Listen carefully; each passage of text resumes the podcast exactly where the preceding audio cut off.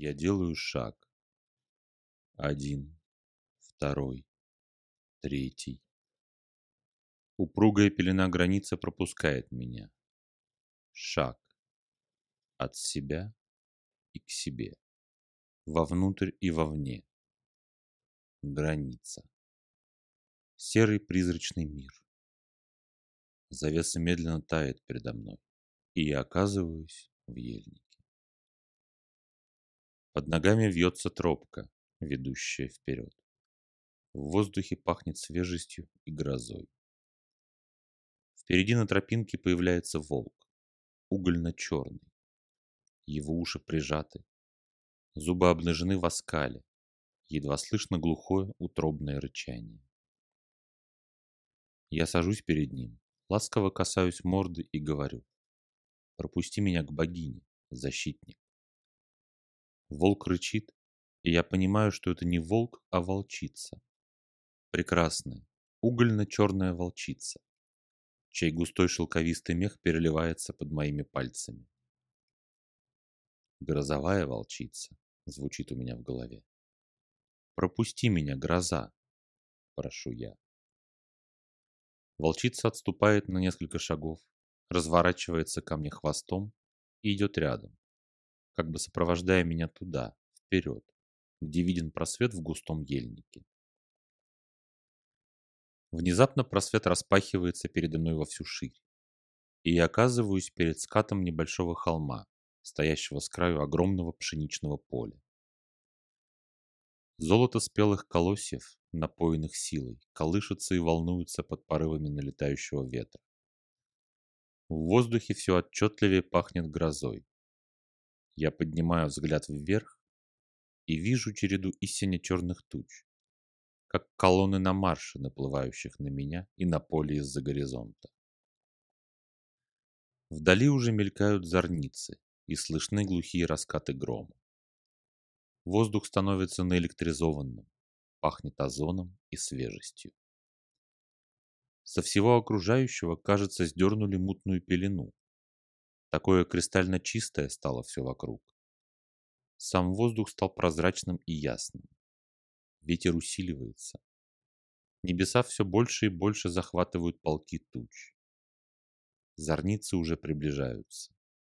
Из очередного порыва ветра возникает образ высокая дева в золотом доспехе и шлеме, с мечом на бедре.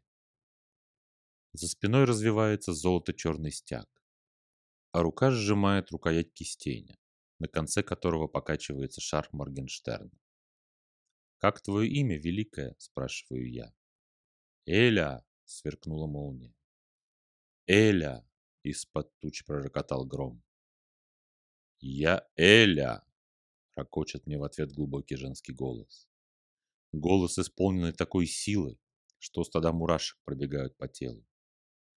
Эля смотрит на меня, и такая волна силы, воли, гордости, стремления вперед и неизбежности победы исходит от нее, что я всем нутром ощущаю, что во мне что-то поднимается снизу. Что-то расправляет мои плечи, Мышцы невольно напрягаются, как будто я сжимаю оружие. Огонь зажигается в груди и волнами пробегает по всему телу. Мощь. Мощь и несгибаемость духа человеческого. Вот самое удивительное, что сотворил род, говорит Эля. Даже слабейший из вас, будучи ведом силой своего духа, способен сотворить великое чудо. Пламень ваших сердец питает ваш несгибаемый дух. Чем сильнее и ярче горит пламень вашего сердца, тем сильнее, мощнее и неукротимее становится ваш дух. Огнем радостей, неистово пылающим в вашем сердце, он сожжет все старые, отжившие свое оболочки, принципы и понимание.